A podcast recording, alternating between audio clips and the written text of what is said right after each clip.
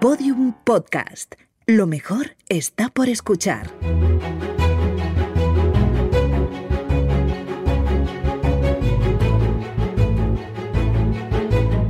Historia de España para selectividad.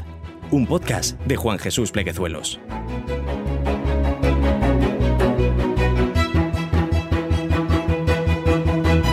Bienvenidos, amigos y amigas, a Historia de España para Selectividad.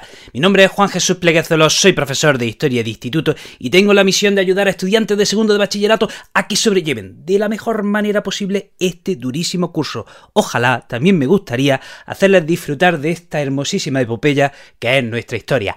Antes de empezar con el programa, recordarte que este episodio lo puedes escuchar desde la aplicación de Podium Podcast, en la que vas a tener acceso a un montón de podcasts de mucha calidad. Y también decirte que tienes a tu disposición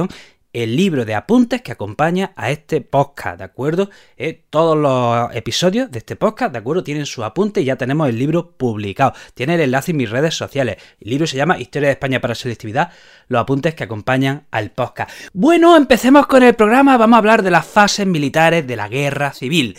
Febrero de 1936. ¿Qué pasó en febrero de 1936? Vamos, levanta la mano. ¿Qué pasó en febrero de 1936? Como a esta altura no sepas qué pasó en febrero de 1936, me cabreo me indigno.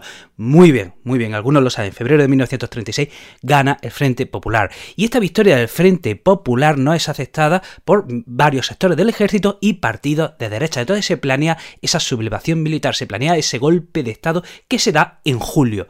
¿Cuál era el plan? ¿Cuál era el plan? Pues una sublevación simultánea en distintas guarniciones militares y de un golpe tomar el poder. El plan no era una guerra civil, el plan era tomar el poder de, una vez. ¿De acuerdo? ¿Quién dirige ese golpe? ¿Quién, quién está al mando eh, de las operaciones? El general Mola. ¿Qué sucede? ¿Qué sucede? Pues que si yo preguntase... Eh, esta es una pregunta interesante. Eh, ¿La sublevación militar del 36 triunfa o no triunfa? Pues no, no triunfa. No triunfa porque al menos una mitad de, de, las guarniciones militares no se adhiere a la sublevación, sigue siendo leal a la República. Entonces, ¿qué pasa? Si una mitad está a favor de los sublevados y la otra mitad sigue siendo leal a la República, que tenemos efectivamente una guerra civil. Entonces, ¿cuándo empieza la sublevación? ¿Cuándo empieza la sublevación? El 17 de julio de 1936 en Melilla. ¿De acuerdo? Ahí empieza la sublevación ¿eh? y, esta, y esta, esta, guarnición la dirigía el coronel Yagüe. Al día siguiente eh, eh, la sublevación se expande al resto del país. Mientras tanto, mientras eh, en Melilla se está sublevando el cuartel, Franco llega desde Canarias para ponerse al mando de la tropa. Entonces, 17 de julio empieza en Melilla y el día 18 ya se da en todo el país. Entonces, en el bando de los sublevados tenemos, por ejemplo, los territorios de Navarra, Galicia, Castilla y León, Andalucía Occidental. En el bando de los republicanos tenemos Madrid, Barcelona, País Vasco, Asturias, eh, Levante, Andalucía Oriental. Y hay que decir que en principio las fuerzas estaban más o menos equilibradas. Vamos a ver.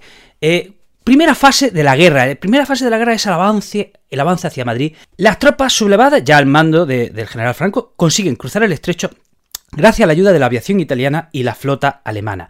¿eh? Y una vez que las tropas franquistas que venían de África han cruzado el estrecho, la idea era dirigirse a Madrid. ¿Qué camino toman? Toman el camino de, de Andalucía Occidental, luego pasan por Badajoz y atención, van a Toledo. En lugar desde Badajoz tenían que haber ido a Madrid, eh, pues no, van a Toledo a liberar el Alcázar, donde estaban resistiendo un grupo de militares sublevados al mando del, eh, del coronel José Moscardó.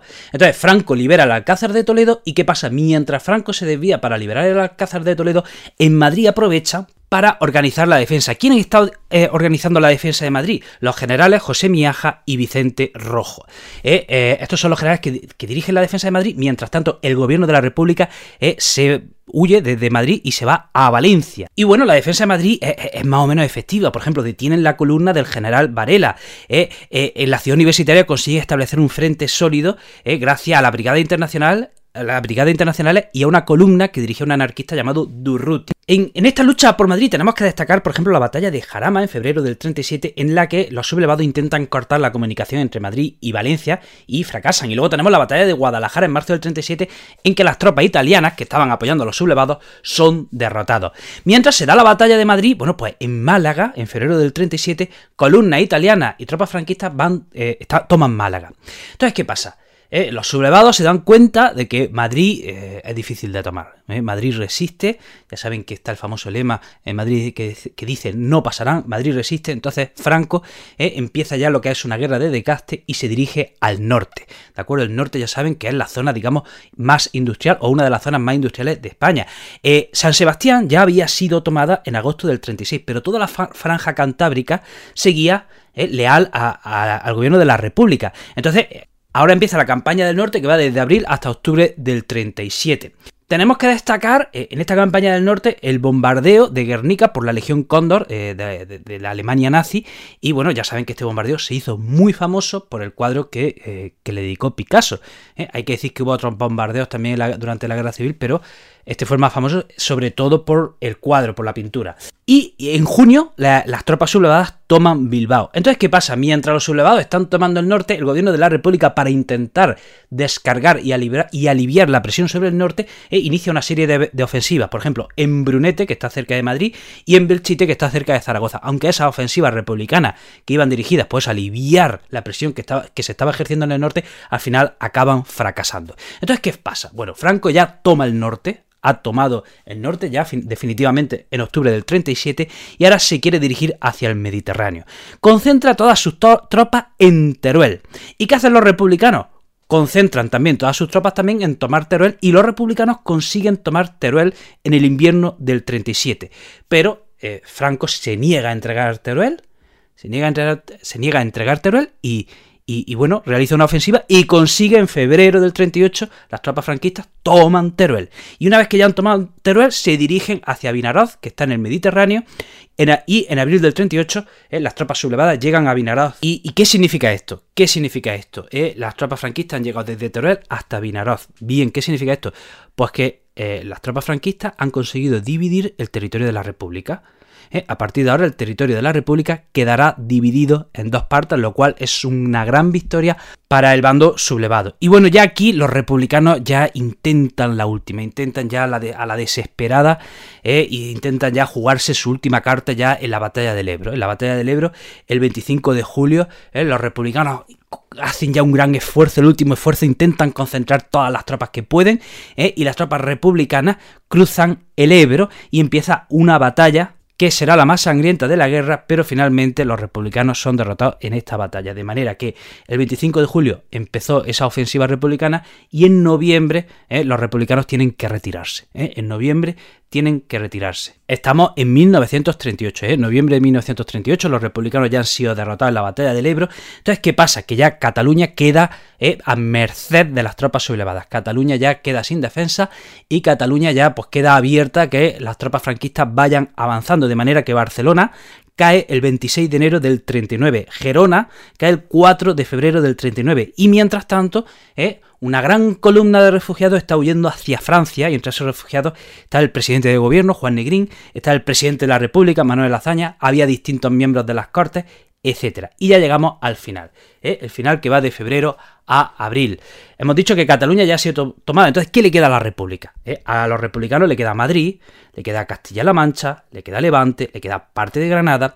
¿eh? Juan Negrín, hemos dicho, el presidente de gobierno, vuelve a la zona republicana y quiere alargar el conflicto. Juan Negrín quiere alargar el conflicto para que este conflicto entronque con la guerra que se avecinaba, ¿de acuerdo? Con la guerra que se avecinaba y a ver si ya de una vez alguna potencia extranjera interviene para ayudarle.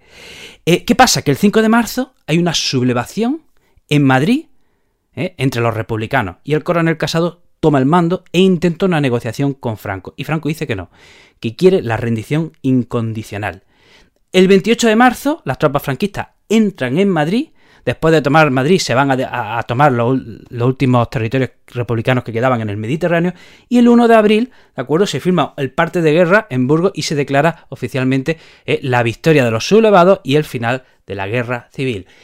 Querido amigo, querida amiga, hasta aquí el programa de hoy. Espero que te haya resultado interesante. Te recuerdo que este episodio lo puedes escuchar desde la aplicación de Podium Podcast. También decirte que estoy hiperactivo en redes sociales. En Facebook soy Juan Jesús Pleguezolo. En YouTube, TikTok e Instagram soy el profesor inquieto y en Twitter soy el profe inquieto. Ahí en mis redes sociales tendrás el enlace eh, a los apuntes que acompañan a este libro.